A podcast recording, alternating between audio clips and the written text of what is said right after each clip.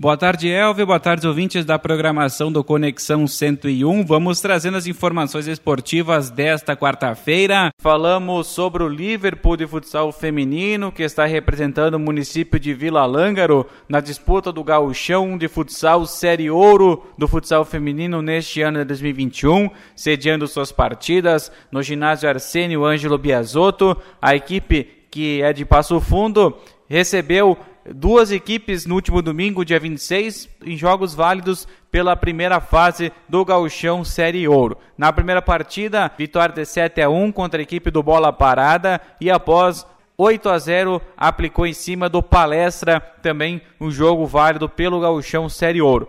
Com os dois resultados positivos e de goleada, a equipe do Liverpool Futsal Feminino avançou para a próxima fase da competição e agora aguarda os outros confrontos das outras chaves para definir os adversários na segunda fase da competição o apoio do, da municipalidade de Vila Lângaro nessa disputa. Teria a possibilidade da Copa do Brasil de futsal feminino também ser disputada em Vila Lângaro, mas alguns contratempos junto à Confederação Brasileira de Futebol de Salão inviabilizaram então a participação da equipe do Liverpool na Copa do Brasil e sediando as partidas então em Vila Lângaro. Ontem à noite pela Copa Libertadores da América. O primeiro finalista da competição foi definido e será o atual campeão da competição, o Palmeiras. O jogo foi disputado entre Atlético Mineiro e Palmeiras no estádio do Mineirão em Belo Horizonte.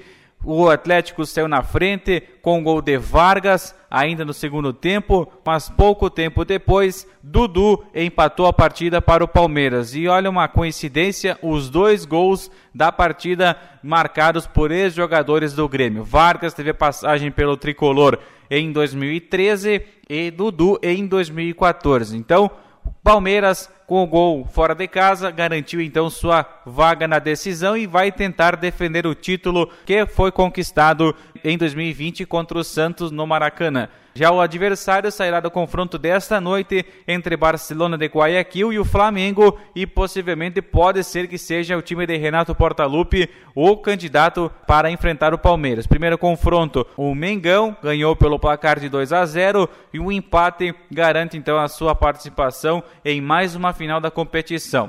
Se confirmar isso, são os dois últimos campeões da Libertadores que decidem então a Libertadores de 2021. Elvio, ouvintes, essas foram as informações do Momento Esportivo de hoje. Um grande abraço, até amanhã.